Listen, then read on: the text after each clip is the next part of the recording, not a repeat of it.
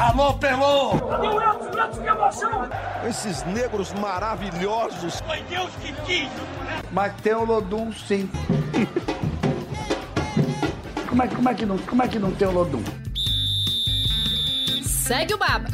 Salve, salve, meus amigos, minhas amigas. Esse é o Segue o Baba de número 10. Eu sou o Juan Melo e estou mais uma vez aqui com meu parceiro Pedro Tomé. Tudo bom, Pedro? Fala, Juan. Bom dia. Bom dia a todos que nos ouvem.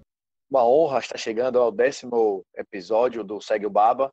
Se a gente não tem hoje um, um cara que usa a camisa 10 dentro do campo, ele poderia usar a camisa 10 porque ele é um 10 debaixo das traves, mas com certeza fora do campo, esse aí é camisa 10 com a plena certeza, a conduta inigualável, o cara que a gente tem muito orgulho de estar recebendo aqui hoje. E o torcedor do Bahia, não sou torcedor do Bahia, acho que o torcedor de modo geral também vai gostar muito do papo com esse cara aí, porque esse é camisa 10, com certeza. Pois é. O Segue o Baba tem o privilégio de receber o goleiro Douglas do Bahia, que teve a gentileza de reservar um tempo, né, entre um treino e um jogo, essa rotina muito intensa de, de jogos no Campeonato Brasileiro. Tudo bom, Douglas? Tudo bem, tudo bem, Rua, tudo bem, Tomé. Prazer falar com vocês. Está nessa essa correria, né? é, tentando sempre achar uma, uma logística melhor para conciliar todos os, os, nossos afazeres e, e, nossos compromissos profissionais, familiares e, e outros mais que, que surgem, mas é, é uma alegria participar dessa resenha aí, desse, desse baba aí, né? Pois é, rapaz. Você que é gaúcho, Douglas, mas está há três anos aqui na Bahia, você sabe bem o que é baba, né? Sei, sei, sei sim. Eu já eu aprendi isso antes mesmo de vir para a Bahia. Eu joguei com alguns baianos, né, em alguns lugares pelo Brasil, mas que eu me recorde, em 2005 foi o primeiro ano que eu saí da, da, da minha cidade, né? Estava em Maringá, no Paraná. E aí eu estava no alojamento com um baiano, Jorge Júnior, que é de Salvador, joga jogou muito tempo em Malta, é, agora está no Oriente Médio. E aí eu lembro que ele falava todo dia com a mãe dele, com os amigos aqui da, da Bahia, e falava, aí o Baba, não sei o que, o Baba, eu falei, que Baba, o que, cara, o que você tá falando aí? Aí foi quando ele falou, não, Baba é a pelada, é o jogo, é brincadeira com, com bola, né? E, e aí, desde aquela época eu tinha 16 anos, eu já sabia o que era Baba, né? Então, isso, essa acho que foi um dos, uma das palavras aí baianas que eu aprendi antes mesmo de, de vir para cá. Pois é, eu queria até começar é, nessa, nesse seu início lá no. Você morava lá na Candelária, né, lá no, lá no Rio Grande do Sul, cidade de pouco mais de 30 mil habitantes. Imagino que para uma cidade pequena como essa, ver um cidadão brilhar num campeonato brasileiro, numa competição de elite, seja motivo de orgulho, né? Você é ainda conhecido como Tafarel lá?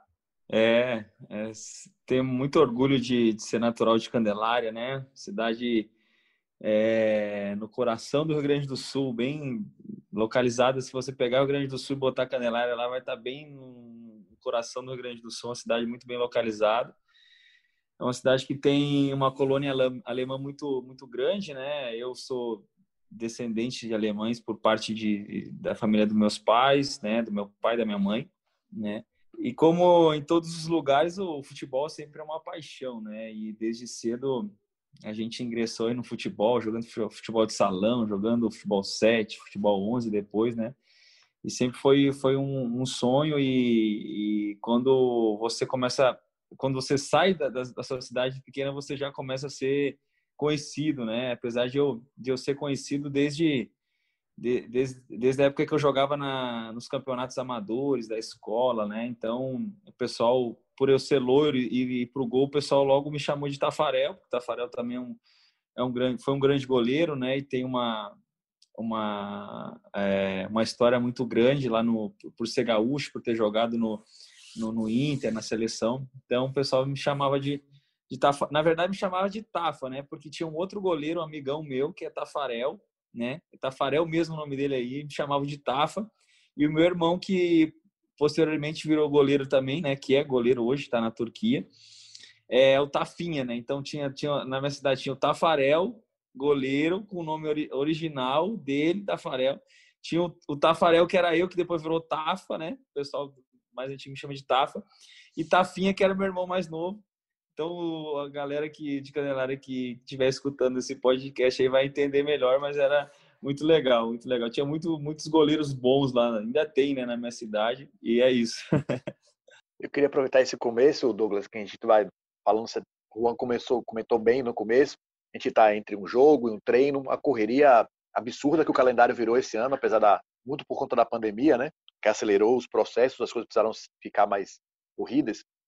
Eu queria tocar num assunto que acho que está um pouquinho fora do roteiro, mas acho que você é uma pessoa que pensa bem, um cara que enxerga bem a vida e o comportamento humano.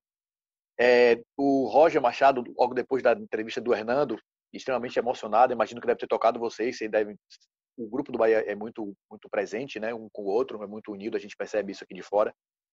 É, o Roger falou que vocês, não, jogador não é máquina, e vocês, cada dia que passa, quanto mais o futebol evolui, mais vocês são tratados como máquinas. Né? Joga com um chipzinho de GPS preso na camisa para saber o quanto correu, quanto desempenhou, quanto fez cada cada análise de cada posição certinha, cada se você errou tantos passes, enfim, vocês estão tratados muito como máquina, muito como números, né? Uhum. E a gente está uhum. vivendo num momento que tudo virou grandes números, né? Morreram 100 mil pessoas, a gente está falando de números, vamos estar tá falando de pessoas e tal. Como é para vocês esse momento, Douglas? Como é que vocês estão se sentindo? Se sentem inseguros? Vocês se sentem com medo? Existe essa, essa frieza no tratamento, não, no, não do Bahia, que eu sei que se posicionou muito claramente, desde os diretores até o próprio treinador, mas de modo geral, como é que vocês se sentem com essa, não só nessa questão da evolução do futebol, vocês estarem tratando as questões emocionais quase que em segundo plano, e nesse momento ainda mais que isso ficou mais latente ainda. Como é que para você, como é que você está lidando com isso? Como é que você está enxergando esse momento da gente? Bom, é, primeiro falando da, da, questão da evolução do futebol, eu acredito que é importante a questão da, da análise de desempenho, dos números, das estatísticas, né? Isso, isso é algo que acrescenta para nós, né?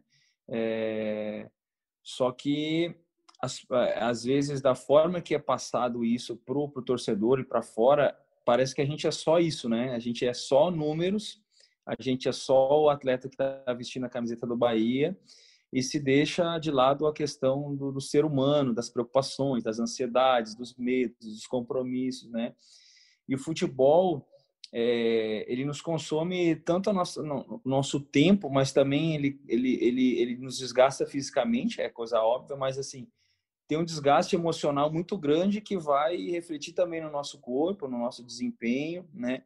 E que é, isso é, é pouco falado e, de uma forma geral, eu acredito que é pouco entendido para quem está fora do futebol, porque foi criada uma cultura de que futebol é a profissão dos sonhos de todo brasileiro e que quando você se profissionaliza, você se torna milionário, rico, ajuda toda a família, é conhecido, é, tem seguidor e, e isso, até muitos atletas acreditam nisso, né? Mas eu já com meus 31 anos, eu, eu sei que isso tudo é uma, uma ilusão, né? Quem vive dessa forma, vive de uma forma, posso dizer, tola, né? Porque se você se condicionar somente aos números, né? Ou somente aquilo que se fala sobre o futebol, se pensa o futebol, você vai é, é, você vai viver alguns momentos alegres durante o ano, alguns momentos alegres durante a sua vida. Quando acabar a sua carreira, você não vai saber o que você vai fazer. Ainda que você ganhou títulos e, e ganhou e, e, ganhou dinheiro, né? Que muitos acham que todo atleta ganha dinheiro e isso não é uma verdade. Mas ainda que você ganhe, né? Você vai notar que se você não evoluir como homem, como ser humano, né, você gastou, você deixou o futebol gastar o seu tempo e não usou ele para se transformar num homem melhor e, e, e, viver, saber que você ainda tem muito mais do que a metade da vida para viver depois que, que você encerra sua, sua carreira dentro de campo, né? Então, é, esse é, minha, é, meu ponto de vista a questão sobre a questão dos números, da análise. Então, o atleta ele tem que ele, ele tem que ir criando uma, uma as suas convicções, né? Mas principalmente ter ser, ser intelectualmente maduro para analisar o que, que é uma crítica construtiva, o que, que é uma crítica ignorante, o que, que é uma crítica é, de, uma, de, de, um, de uma paixão, do momento, né?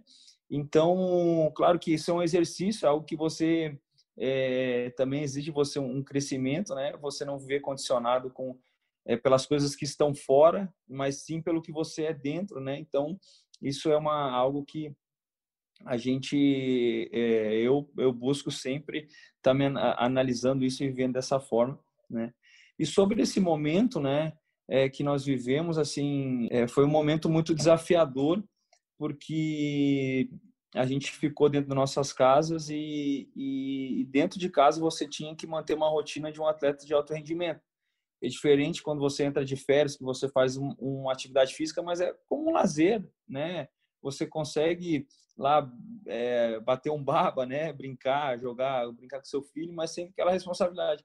Agora, esse período que a gente ficou em casa, né? Além de toda essa tensão, de todo esse pânico, né? Que foi disseminado muito mais do que o próprio vírus, né? A gente tinha que eh, desenvolver é, junto com os nossos treinadores treinamentos e desenvolver dentro de nós uma motivação para que a gente pudesse dentro daquele aquele nosso mundinho ali da nossa casa desempenhar o nosso melhor trabalho, pra, porque a gente sabia que quando a gente retornasse, o, o tempo seria muito curto, né, para a retomada dos jogos e a temporada ela estaria reduzida a um tempo menor de, de tempo com os mesmos jogos, né, com os mesmos desafios e mesma, as mesmas cobranças. Até acho que o Bahia tinha que é, ganhar um, um lugar aí no livro dos recordes, né, porque eu nunca vi acho que nenhum nem na, nem na escola, quando eu jogava é, jogos estudantis, eu joguei tanto, né? Eu, eu, quer dizer, eu não joguei tanto porque eu tive a lesão, mas eu nunca vi um time jogar tanto como o Bahia jogou, né? Com toda aquela responsabilidade, toda aquela carga, da mesma forma, porque quando a bola rola, o, o juiz apita, o contexto geral da situação é esquecido, é só o pessoal só quer saber do resultado, porque eu também entendo que o resultado é esperado por, por uma torcida que condicionou a sua alegria também da sua vida ao resultado, né?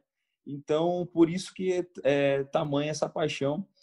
E nós atletas temos que lidar com tudo isso que eu quis resumir aqui para que a gente tenha um bom desempenho dentro de campo, né? Que a gente tenha a, a, a tranquilidade de exercer nossa profissão, nosso trabalho com excelência, mas também saber que quando as coisas não acontecerem da forma que a gente espera individual coletivamente, a nossa vida é, ela vai continuar sendo sendo perfeita ainda que o processo e o, e o momento que a gente está passando não seja perfeito para quem está fora. Para aproveitar a fala de Douglas, para a gente falando aqui, eu falei no começo, como ele é um camisa 10 fora de campo, e quem ouviu essa fala do Douglas agora com certeza pode comprovar. Só citar dois exemplos dessa, eu não gosto muito desse termo, mas acho que cabe assim da humanidade do Douglas, eu lembro que no ano passado, se eu não me engano, o Douglas saiu num momento, acho que no dia de treino até, pegou o carro e foi até Feira de Santana, que fica aqui a pouco mais de 100 quilômetros de Salvador, para visitar um hospital que trata com crianças com câncer. E há, há pouco mais de duas semanas, uma semana no máximo, é, a gente recebeu, o Bahia também recebeu, uma torcedora autista, Carol, que é fã do Douglas.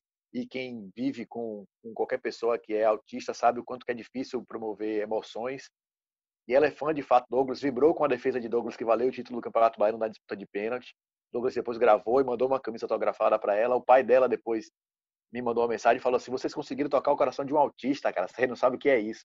É, para mim foi um dos exemplos maiores assim, o quanto que eu fiquei encantado, eu fico imaginando você, o quanto que deve ter tocado aquilo e viver isso e, e ter essa sensibilidade de, de poder retribuir isso é algo fantástico, maravilhoso e você de fato é um cara que consegue interpretar muito bem isso, isso que você acabou de falar, né? de jogar, de estar, de ver, entender todo esse contexto do futebol, mas saber também que a vida vai muito mais além do campo, até porque o campo, as coisas também entram em campo, né? Mas que não, mas as coisas entram em campo, tudo vai com vocês, né? Uhum. Muito, muito bem lembrado, Pedro, assim, e, e obrigado pela oportunidade de mostrar esse, esse, essas experiências, esse lado humano, assim, é, é evidente que a gente, eu sou um cara super competitivo, super profissional, né? É, a, a, camisa do Bahia ela já tá assim quase como a minha pele, sabe? Então a gente sente pra caramba assim quando a gente perde, né? Quando a gente não consegue passar essa alegria para a torcida num, de uma forma geral, né? É, mas é, o que eu vou passar para as próximas gerações da minha família é, não vão ser os troféus, sabe? Vão ser esses vídeos, vão ser esses exemplos. Eu tenho certeza que o que vai ser lembrado lá na frente né? Pela Carol, pela sua família, pelas pessoas que eu tive a oportunidade de encontrar no centro de referência, né? De, de oncologia em, em Feira de Santana e todos os profissionais, né? o que foi semeado através da minha vida na vida deles, isso vai continuar dando fruto por muito tempo, né? Um, um título ele marca porque é uma emoção muito grande, mas o que faz, o que dá vida realmente é a verdade que você passa para a pessoa em momentos como esse, né? Então, hoje com mais entendimento, mais maturidade, eu eu assim, eu estou no futebol porque eu entendo que é, o meu propósito dentro futebol é muito maior do que títulos, muito maior do que conquistas individuais, porque é, assim a alegria, né, e o, a satisfação que você tem quando isso acontece, quando você tem essa oportunidade de, de passar passar vida, esperança, fé para as pessoas, amor, é, você sabe que isso vai, como eu falei, vai, vai ficar passando, isso contamina, isso traz vida. Então, isso cara, é uma algo assim que eu sou muito grato a Deus por essas oportunidades, por ter me colocado no futebol, mas ter me levado a entender também que o futebol ele não é o fim, né? Ele sempre vai ser o meio, vai ser o meio, porque foi o meio que abriu essa porta lá no hospital, foi o meio que que abriu é, e que tocou a Carol, né? E a Carolzinha a ponto dela conseguir expressar os sentimentos, emoções dela, foi o que tocou e deu esperança a família, né? Então, o futebol ele tem um poder gigantesco, né? Gigantesco. Eu, eu tive a oportunidade de, de presenciar isso muito mais quando eu joguei no Irã, né? Eu fui para um país totalmente, uma cultura totalmente diferente, né? É, uma cultura religiosa diferente. Eu fui recebida lá é, sem nenhuma barreira, sem nenhum preconceito, porque eu, é, o futebol abriu essas portas e deu a oportunidade de eu, eu, eu é, viver livre dentro de uma sociedade que tem seus preconceitos também contra nós que somos é, é, de, de, outra de outra cultura. Então assim é, é, muito rico assim o que o futebol te proporciona de experiências e é muito grande as oportunidades que ele te dá de ser um meio de levar alegria e não levar somente grandes emoções com os títulos e triunfos mas levar a vida que vai ser é, vai, vai, vai continuar frutificando na, nas próximas gerações. E essa defesa de pênalti, né, que foi tão comemorada pela, pela Carol, meio que simbolizou esse seu retorno ao Bahia, essa volta por cima, né? Porque seu, seu início de 2020 não foi tão bom. Você mesmo admitiu aquelas falhas falha na, no jogo contra o River do Piauí, pela Copa do Brasil, no Bavi, disse que elas não, não te definiam. E você retornou à, à condição de titular o que que passa na sua cabeça, passou na sua cabeça naquele momento que você foi vaiado, por exemplo, no, no Bavi, na Arena Fonte Nova, e agora nesse seu retorno? Você já acha que já adquiriu a sua velha forma, confiança de antes? Então, Juan, é... assim, eu, eu discordo, cara. Eu acho que está sendo um grande ano para mim, cara. Está sendo um grande ano para mim, assim. É, porque, como eu falei, eu não analiso somente os jogos que eu errei, os jogos que eu fui bem, ou que eu peguei pênalti. Eu entendo que, o, a caminhada para a evolução de um goleiro ele se passa por processos difíceis como esse, né? E, e todo processo, às vezes, os processos eles são mais valiosos que as glórias, né? No final. Então a gente, eu valorizo muito esses processos, né? E eu aprendi muito com esse início de ano, com todos os desafios que foram colocados à minha frente, né, de ser rejeitado por uma torcida que me ama, de ser vaiado por, por aqueles que muitos, muitas vezes me aplaudiram, né, por sentir o peso de uma derrota sendo alguém tão é, já tendo uma história do Bahia. Então tudo isso me, me dá uma carga de experiência que é, só eu posso falar porque eu vivi. E, e hoje é, eu não sou um melhor é, goleiro do que antes, ou antes eu tava, hoje eu estou mais preparado. Não, eu sou um goleiro que, que entende os processos da vida e os processos que a gente passa dentro da carreira e vai crescendo e vai evoluindo, sabendo que o, o caminho perfeito ele não é perfeito. É incrível isso, né? O caminho perfeito ele não é perfeito. Então, é, eu sou muito, eu tô assim, tá sendo um grande ano para mim assim, tá sendo muito desafiador e tá me levando além, sabe? Eu acredito que e já tenho visto assim, não pela pelas minhas últimas atuações, mas por tem sido gerado assim na minha vida, é, que esse ano assim vai ser um ano está sendo e vai ser um ano muito marcante assim na minha vida, na minha carreira como um todo. É a primeira vez que eu estou disputando a terceira temporada com uma grande equipe. Hoje é, eu sei da minha responsabilidade e da minha representatividade dentro, dentro do Bahia e é muito desafiador e nos ensinou muito assim, né? Porque você nunca nunca nunca vai ser absoluto e não há nada que você construa que não possa ser colocado em, dúvida e possa ser questionado e possa ser vaiado mas o que te sustenta e o que tem me sustentado, me feito evoluir, crescer, realmente é quem, quem eu sou, né? Porque se você esperar somente os fatores externos para se mover ou para se sentir confiante, você vai ser um cara almático e nunca vai nunca vai avançar, nunca vai ir além, né? E, e esses processos que eu passei nesse ano, apesar de dolorosos, apesar de, né, as lesões elas elas machucam o nosso corpo, né? As críticas elas machucam o nosso ego, nossa alma, né? Mas o que nos sustenta realmente é nosso ser interior, né? Nosso espírito ali que que, que tem fé, que tem esperança, que fala, vamos além, você chegou aqui não foi bom, vamos além, você vai superar, isso vai te levar além.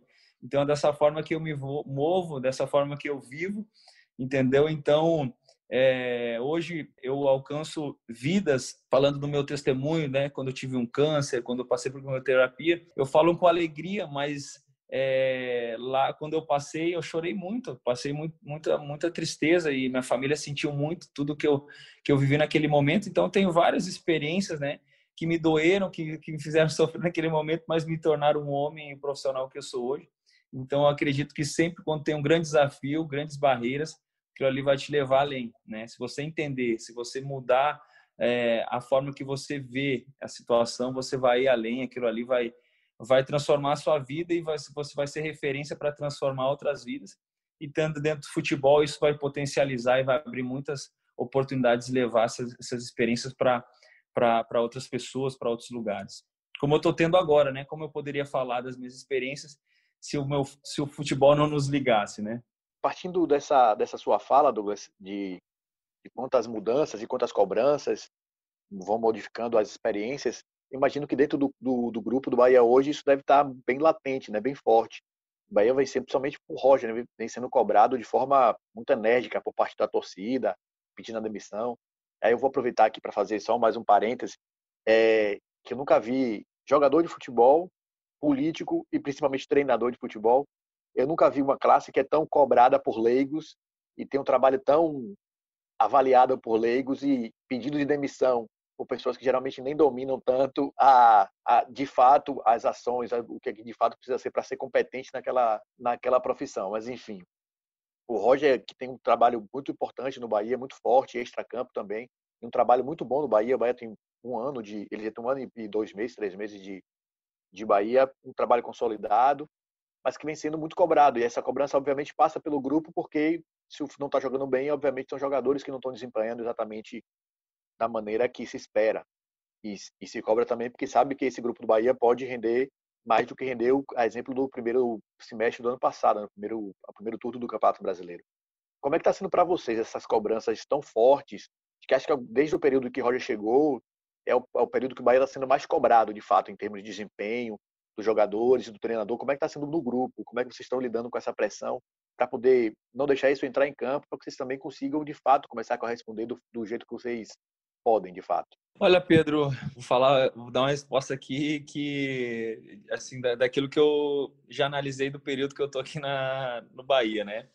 É, esse período é, final de baiano, final de Copa do Nordeste, é o mais desafiador para toda para todo o prosseguimento de trabalho dentro do Bahia. Isso, os três anos que eu tô aqui, é sempre assim as mudanças de técnica, é, cobrança da torcida se dão muito nesse momento, né? O Roger chegou é, no ano passado, posterior a esse início de, de, campeonato brasileiro e toda a pressão de Copa do Nordeste e, e se cria uma expectativa, né, grande sobre é, todo o planejamento do Bahia e quando isso não se dá por uma realidade já de início, né, que se entende que o baiano e a Copa do Nordeste são campeonatos inferiores, até são, mas o início da temporada é muito mais desafiador do que agora. Agora a gente, eu, eu acredito assim, a gente vai ter desafios, né, grandes, mas a gente, é, eu não sei ainda explicar direito, mas a gente está melhor preparado é, para esse, para esse momento, né? Eu acredito que é, tudo aquilo que a gente aprendeu no início da temporada, tudo aquilo que a gente cresceu como grupo, individualmente no início da temporada e, e coletivamente eu falo a comissão junto, né? Vai ser colocado é, vai, vai ser é, colocado para fora de uma forma mais harmoniosa. Então é, é muito desafiador assim esse início de temporada para todo atleta, né, para todo o trabalho de comissão técnica, que se cria essa expectativa gigante, né, é, sobre nós, né, e se quer isso em resultado, porque se acha que como é que você vai brigar com um grande clube como um Flamengo, um Palmeiras, se você não consegue vencer um clube do interior da, da Bahia? Mas não se entende todo o contexto geral, todos os desafios e, e, e como, como é, é, é, difícil também você enfrentar um adversário e toda essa, essa cobrança e todo e dentro dessa, de, desses campeonatos estão se ajustando muitas coisas, né? A gente iniciou o ano uma pré-temporada e ele se ajustando já com desafios de mata-mata, né? E aí se parou com essa pandemia, agora você voltou com essa sequência louca de, de jogos. Então tudo a gente, isso a gente que, que faz parte desse processo a gente tem que entender e não e não perder nosso foco, nossa determinação, nosso empenho, né? é, por conta dessas cobranças. Isso não pode, não pode nos cegar, não pode tirar, nos tirar essa lucidez. E eu acho que a questão da, da cobrança, assim, é, é, por parte da torcida, por parte é, que quer uma mudança, que quer algo assim, está muito ligada à, à, vida dessas pessoas, né? A gente sabe que o brasileiro, a cultura tem um problema grande com com paternidade, né? E tem um problema grande com lideranças, né? E sempre quer uma mudança. Na verdade, às vezes a, a torcida, né? É algo que já que ela tem carência na vida dela, né? E isso se potencializa muito no futebol, né?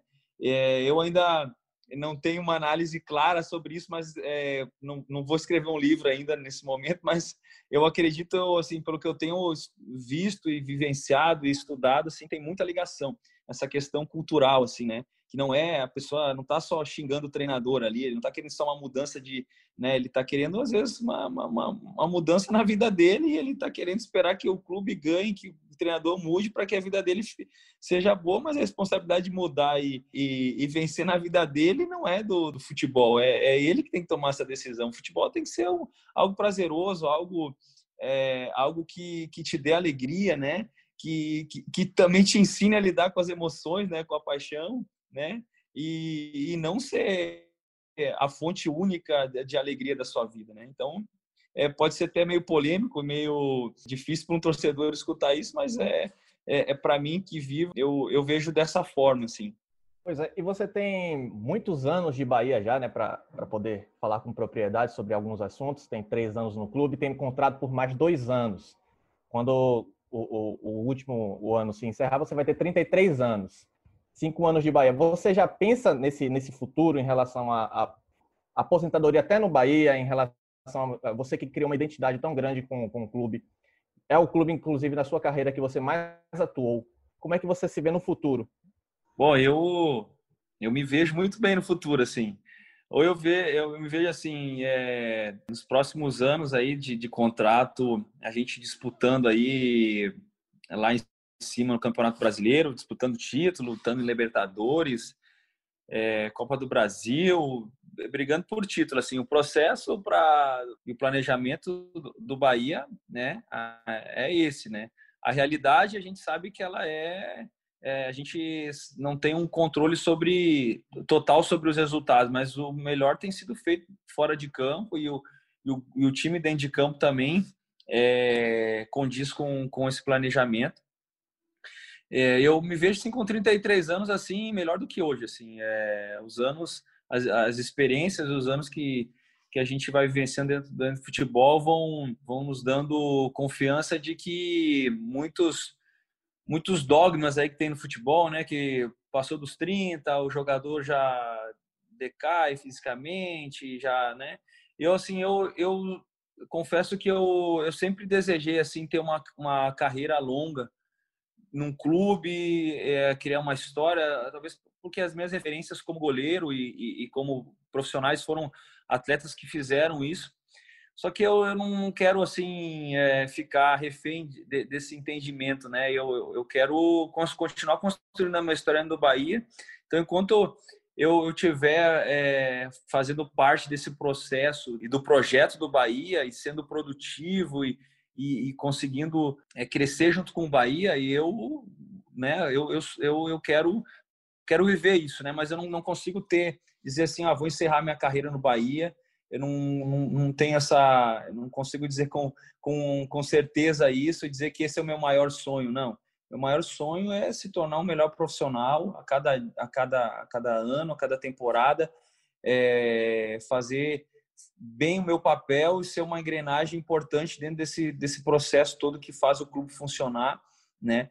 Mas eu, assim, estou muito, muito animado, assim, mais do que, por mais que seja um ano mais desafiador, eu sei que eu estou muito mais animado e muito mais confiante nessa temporada do que, do que das últimas, assim, porque vejo o Bahia como, como clube, como como instituição, como time, como planejamento, com potencial de resultado muito maior do que nos últimos anos. Douglas, você já se considera ídolo do Bahia nesses três anos? Você acha que a história que você construiu nesses três anos já lhe credencia como um dos ídolos do clube? Olha, eu não tenho uma uma, uma clareza assim para para dizer isso. Eu acredito que a minha história dentro do Bahia ela é uma história que tem sido assim escrita com, com muita com muito amor assim com, com muita dedicação sabe o Bahia a camisa do Bahia já está quase que na, na, minha pele assim né e, e, e, às vezes a gente sofre até, até demais assim por tudo que a gente vive e, e por saber que tem uma uma responsabilidade tão grande para o clube e, e, para as famílias e para as pessoas que são apaixonadas por esse clube e, e, saber que culturalmente é mais do que um time, né? A gente não sabe o, o, o torcedor não sabe lidar só como entretenimento futebol, né? Por isso que é essa paixão maluca aí. Mas é, assim, eu não consigo é, dizer assim que eu sou hoje afirmar que eu sou um ídolo, eu não sou. Eu acho que cada um, cada torcedor tem que ter a sua resposta, né? Mas é é, o que eu sei é que eu cheguei no Bahia de cabeça erguida e vou sair do Bahia de cabeça erguida e com meu coração super em paz, sabendo que eu fui o melhor que eu pude dentro de campo e fui o melhor que eu pude fora de campo. E como eu, como eu falei, é, mais do que os títulos é deixar um, um legado para as pessoas que me conheceram, para os meus vizinhos, para as pessoas que trabalham comigo, meus funcionários, né? É, e poder que um pouco daqui a uns anos o meu filho vem para cá, né, e fala, ó, oh, o Davi Friedrich, pô, eu conheço um Friedrich, quem que é? O Douglas, pô, Douglas, Douglas passou aqui, o Douglas é, é, é, foi meu amigo e tudo mais. Então, isso para mim, assim, é precioso, cara, sabe? É precioso porque é, é assim que, que, eu, que eu vivo, entendeu? Assim, da forma que eu, que eu penso. Com essa mensagem do Douglas, nós vamos chegando ao fim do Segue o Baba. Douglas, agradeço demais a participação e sinta-se à vontade para participar sempre que desejar. A alegria é minha, alegria é minha. E a resenha é sempre, sempre boa, né? Sempre boa. E fico sempre à disposição aí para a gente bater um papo. Eu sou um cara que gosto de falar assim, sem muito, sem muito roteiro, sem muito script, né? Deixar que a resenha ela flua mesmo, né? E tome as direções que, que devem ser tomadas aí dentro de campo e fora de campo. Então, para mim, todo assunto é bem-vindo quando as partes estão interessadas em escutar e, e também colocar os seus pontos de vista. Então, espero que a galera que escutar aí fique é, alegre né, com tudo que a gente falou e foi um prazer falar com você, com o Pedro, com você também, Juan. Então, tamo junto. Até uma próxima aí. É sempre bom ouvi-lo. Pedrão, obrigado mais uma vez. Obrigado. E acho que quem vai ouvir, com certeza, vai estar. Tá... A gente, desde quando começou, Juan, a gente sempre se propôs a levar para o torcedor, para o amante do futebol, um conteúdo diferente. Não só analisar futebol, mas pensar um pouquinho também. E acho que Douglas coroa dá um carimbo perfeito aí para essa edição de número 10 da gente. Agradeço a Douglas a, nossa, a presença. E que bom, que bom fazer parte desse, desses minutinhos, dessa conversa boa. A gente vai ajudar as pessoas a pensarem um pouquinho mais na vida. Isso é bom, isso é importante. Valeu. Valeu, pessoal. Muito obrigado e até a próxima. Forte abraço.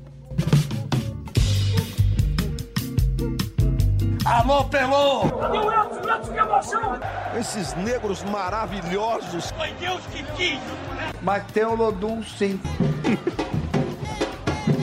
Como é, como é, que, não, como é que não tem o Lodum? Segue o Baba.